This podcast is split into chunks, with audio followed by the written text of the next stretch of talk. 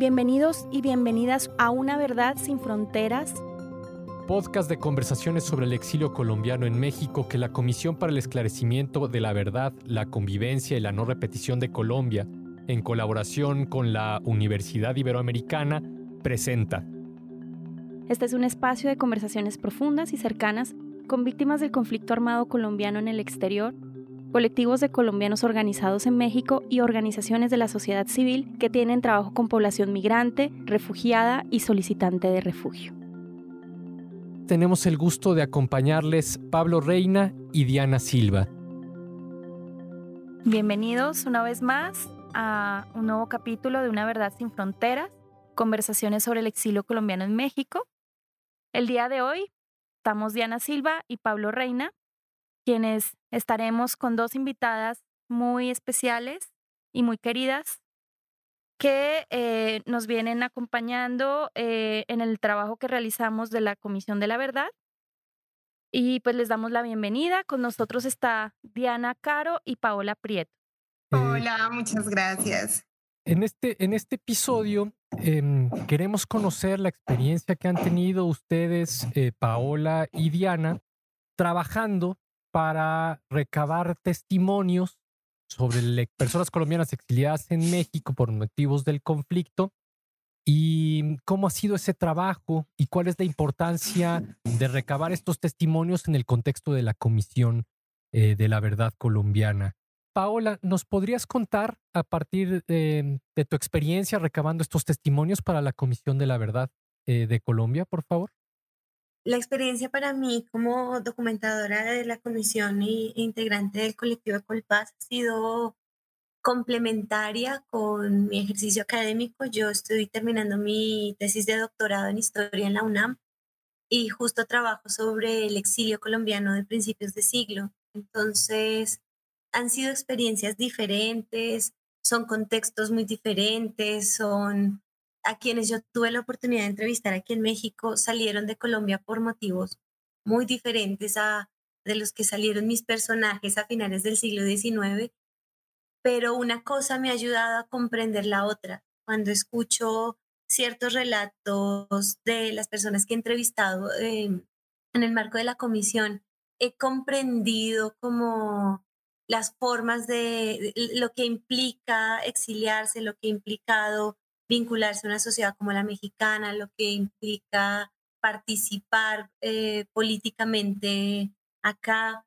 Y lo mismo al revés, como pienso que todo el, el desarrollo teórico que he alcanzado hasta el momento, mis lecturas, mi actividad académica me ha permitido comprender más allá de la experiencia individual de cada uno de los eh, testimonios que he podido tomar, lograr como englobar en grandes procesos o en procesos un poco más amplios y que me han permitido identificar como elementos generales de lo que ha sido el exilio en los últimos años, el exilio de colombianos aquí en México en los últimos años. El tema de, la persecución política aún estando en México, la dificultad como extranjeros de tener eh, voz política estando acá en México, eh, las dificultades de, de, lo que significa organizarse, como lo como colombianos, como colombianas en México, participar en la política mexicana. Todo esto como que lo he logrado ir identificando tanto en el trabajo con la comisión como en mi trabajo académico. Y por eso creo que ha sido muy enriquecedor mi participación para el trabajo de la comisión. Muchas gracias, Pau, por esa precisión, ¿no? Con la que nos cuentas cuál ha sido tu experiencia desde tu em, formación, desde la manera en que miras el mundo eh, a mí también me gustaría escuchar qué nos cuenta Diana al respecto. Bueno, pues para mí eh, haber sido parte y ser aún parte de este proceso de esclarecimiento de la verdad del conflicto armado en Colombia y hacerlo desde el exterior, yo creo que ha sido una de las cosas o más inesperadas de, de mi estancia, de mi residencia fuera del país. Cuando yo salí de Colombia lo hice pensando en que básicamente iba a estudiar, pero yo aquí me encontré con una Colombia por fuera. También cuando tuve la posibilidad de ser parte del proceso de formación y me incorporé al trabajo como comentadora desde Colpaz, pues también como que tenía una pregunta personal y es la pregunta que nos hacemos todo el tiempo y es, ¿qué estamos preparados o preparadas para escuchar sobre, sobre el conflicto armado? Y digamos que en el ejercicio de cada entrevista yo llegaba un poco con esa pregunta, eh, ¿qué es lo que va a salir aquí? Eh, y eso que puede llegar a generar en, en, en mí, ¿sí? Y, y, en la percepción que yo tengo sobre Colombia. Entonces, eh, fue una experiencia muy enriquecedora precisamente por eso, porque es como vivir a nivel personal una experiencia que tiene que empezar a ser cada vez más colectiva y es cómo eh, vamos a enfrentar la verdad y cuáles son esos relatos que han construido el país y que han constituido incluso mucho de lo que somos. Eh, esa también fue otra experiencia que tuve alrededor de encontrarme con los testimonios del exilio y de la migración de colombianas y de colombianas, de colombianos aquí. Entender por fuera mucho de lo que, de lo que cuando estamos por dentro o al interior del territorio colombiano no hacemos tan consciente. Entonces, eso fue o eso es un poco lo que puedo decir a la experiencia como documentadora de la, de la comisión. Y saber también que incluso mucha de la formación académica que tenemos y, y, ese vínculo que queremos establecer entre lo académico y lo político toma fuerza cuando hacemos este tipo de ejercicios, porque es un, es un ejercicio de documentación que tiene todo el sentido para, para generar condiciones de no repetición en el país entonces, eso es lo que puedo decir desde mi experiencia. Pues muy bien, eh, Diana, tú pusiste un tema que para mí es fundamental en todo este proceso y es el tema de, de la escucha, ¿no? Cuando te preguntas cómo vamos a enfrentar toda esta verdad, aquí nos vemos con un desafío y es si estamos eh, realmente preparados y preparadas para escuchar. Y creo que como documentadoras tenemos que llevar eso a la práctica, ¿no? Eh, cuéntenme ustedes cómo ven el tema, cómo fue para ustedes el escuchar, ¿no? De viva voz. Bueno, yo nunca había, a pesar de que, de que crecí en medio del conflicto, pues como que, digamos que escuchar sobre el conflicto armado cuando una crece en ese contexto es muy distinto a hacerlo cuando otra persona te va a brindar su testimonio y tú sabes que eso puede llegar a mover muchísimas emociones. Por ejemplo, eh, un, gran aprendizaje que yo he tenido con esta experiencia es ese tema de, de lo que llaman el enfoque psicosocial. Y, y es eso precisamente, o sea, como que incluso a veces con muchísimo miedo de escuchar lo que iba a escuchar porque las personas que brindan el relato de, de, de cosas tan fuertes que han vivido, están abriendo en ese relato también una cantidad de heridas. Entonces, para mí fue un reto muy, muy grande ser entrevistadora, pero también aprender a reconocer a veces los límites que tiene una entrevista cuando se va a tratar temas tan complejos como es la, la violencia.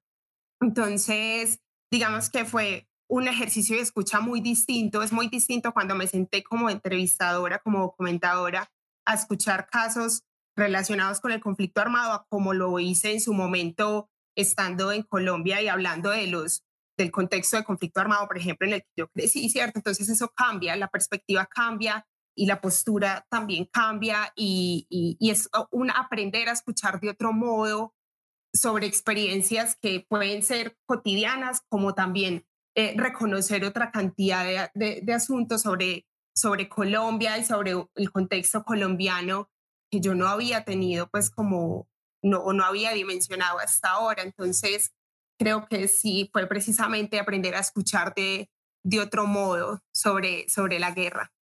Pau. Pues es que no se escucha en el vacío, se escucha a través de la propia experiencia, de, lo personal, de, las cosas que tenemos en la cabeza, como que eh, las experiencias de esas personas a las que tuve la oportunidad de entrevistar resonaban en mí de diferentes maneras. Por ejemplo, el estar en Colombia. Eh, tuve la oportunidad de entrevistar a un compañero que había sido estudiante para el mismo periodo que yo había sido estudiante. Entonces era el resonar completo de, de, lo que él había vivido en su universidad y de lo que yo también había vivido en mi universidad en su momento.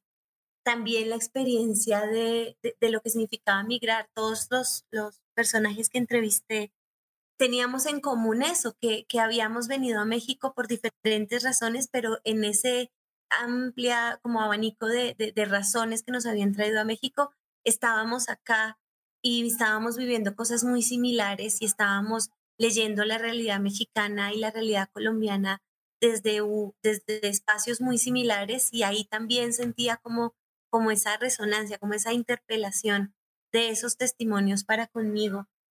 Y lo mismo cuando me contaban algunas cosas y yo recordaba que yo había estado ahí en ese momento o que yo lo había leído en su momento o que yo me había enterado de esa noticia cuando era pues cuando estaba en Colombia y hace muchísimos años. Entonces, como que me llevaba todo el tiempo, eh, la escucha también era una interpelación hacia mí misma y hacia mi propia experiencia. Y también eh, pienso que desde allí, desde mi propia experiencia, podía establecer una conversación con estas otras personas para ir más allá, ¿no? Como para llevar el relato personal también como, como a, a interpretar ya en términos un poco más generales, a comprender los procesos, o sea, lo que venía sucediendo en Colombia y que quizá eh, yo hace 10, 15 años no lo comprendía y hoy todo este proceso de escuchar a los otros, de escuchar personas que fueron víctimas, me permitió como sentirlo en la piel también. Y eso tiene sus más y sus menos, porque también ese escuchar y ese que te resuene tanto te afecta. Entonces era salir de esas entrevistas o triste o hastiada o harta o como, como que dependía de, de, aquello que había escuchado, como, como también me afectaba personalmente. Diana, Paola, eh, ustedes dos están recabando testimonios, pero también a partir de una experiencia de organización colectiva de personas colombianas desde México, Colpaz.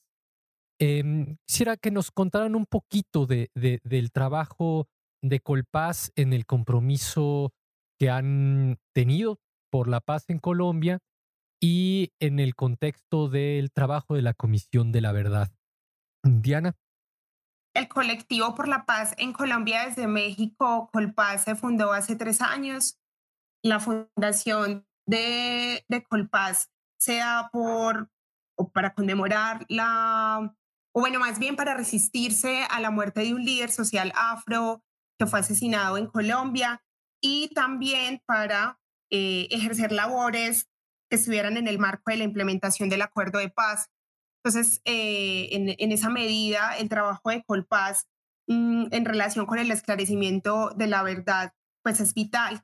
Hasta ahora, Colpaz ha logrado hacer, o nosotras hemos logrado hacer el trabajo de documentación de los casos que hemos podido hacer eh, gracias a ese tejido colectivo de estos últimos tres años y ese trabajo de, resistencia y de oposición al asesinato de líderes sociales y a esa manifestación constante en apoyo y en exigencia a la implementación del acuerdo de paz. Colpaz también es un colectivo que defiende los derechos humanos y pues en esa lógica eh, entendemos que aportar al esclarecimiento de la verdad es defender también los derechos humanos y, y por eso eh, ha sido una de nuestras grandes apuestas durante este año adelante, Paula. Para mí el, el, haber hecho parte de este proceso en el marco de un colectivo como, como un plus, porque mm, justamente eh, muchas de las cosas que, que, quizás se hubiesen tenido, o sea, algunas otras tuvieron que resolver de manera individual, nosotras lo logramos resolver de manera colectiva, el darnos contención en algunos momentos, eh, cuando el testimonio estaba muy pesado, cuando era cuestión de seguridad, nos acompañábamos. Como que la organización, como el, la misma colectividad nos permitió como afrontar este proceso de otra manera y, y poder hacerlo desde mi perspectiva, no sé, como, como mejor, como, como que yo me sentí respaldada cuando salí a hacer las entrevistas por ese colectivo que, que, que había como sentado las bases para que eso pudiera ser eh, posible, ¿no? Me parece que fue muy positivo. Sin duda lo colectivo y pues los espacios eh, como los proyectos como el que impulsa Colpaz, sin duda hacen que la estancia de los colombianos en México sea mucho más amable, pero también de quienes tenemos mejores condiciones en México, pues para participar colectivamente, ¿no? Así que les, les agradezco pues por, por compartirnos esta experiencia también desde, desde lo colectivo, porque si bien el papel de documentación es, eh, digamos, individual, entre comillas, eh, sí tuvo este soporte, ¿no? Que, que fue la colectividad. Digamos, para cerrar este, este programa, a mí me gustaría que nos compartieran em, ustedes cómo creen que los colombianos en el exterior pueden aportar a la paz en Colombia. Diana. Yo creo que los procesos de organización colectiva en el exterior son un gran aporte. Y lo digo porque lo he vivenciado con Colpaz y también con otras redes internacionales. La presión que se puede ejercer desde el exterior, incluso a nivel diplomático, buscando apoyos con los gobiernos eh, de los países de acogida, em, haciendo denuncias desde el exterior, eh, haciendo veduría desde el exterior, exigiendo al Estado colombiano también desde el exterior la implementación del acuerdo de paz y la terminación del conflicto e incluso la negociación con la guerrilla del ELN. Esas son formas en que los colombianos y las colombianas desde el exterior podemos seguir construyendo la paz para el territorio colombiano. Esa, esa sería como mi percepción ahí. Sería incluso un gran sueño que las colombianas y los colombianos en el exterior pudiéramos juntarnos cada vez más con ese propósito, porque también es una de las cosas, a veces da miedo retornar al país viendo las condiciones en las que está, que podamos hacer algún día de Colombia un territorio que siga valiendo la pena, porque yo insisto que vale la pena el retorno, pero que sea un retorno con garantías, con tranquilidad, con un, con un territorio realmente pacificado. Eso es lo que les podría compartir y muchísimas gracias por esta posibilidad. Paula. Pues miren, yo aquí quiero citar a Henry Fiol cuando dice que podrán sacar al guajiro del campo, pero al campo del guajiro jamás. Y yo creo que por más de que estemos afuera, por las razones que estemos afuera y si deseamos o no retornar y como sea, pues no vamos a dejar de ser esto que nacimos.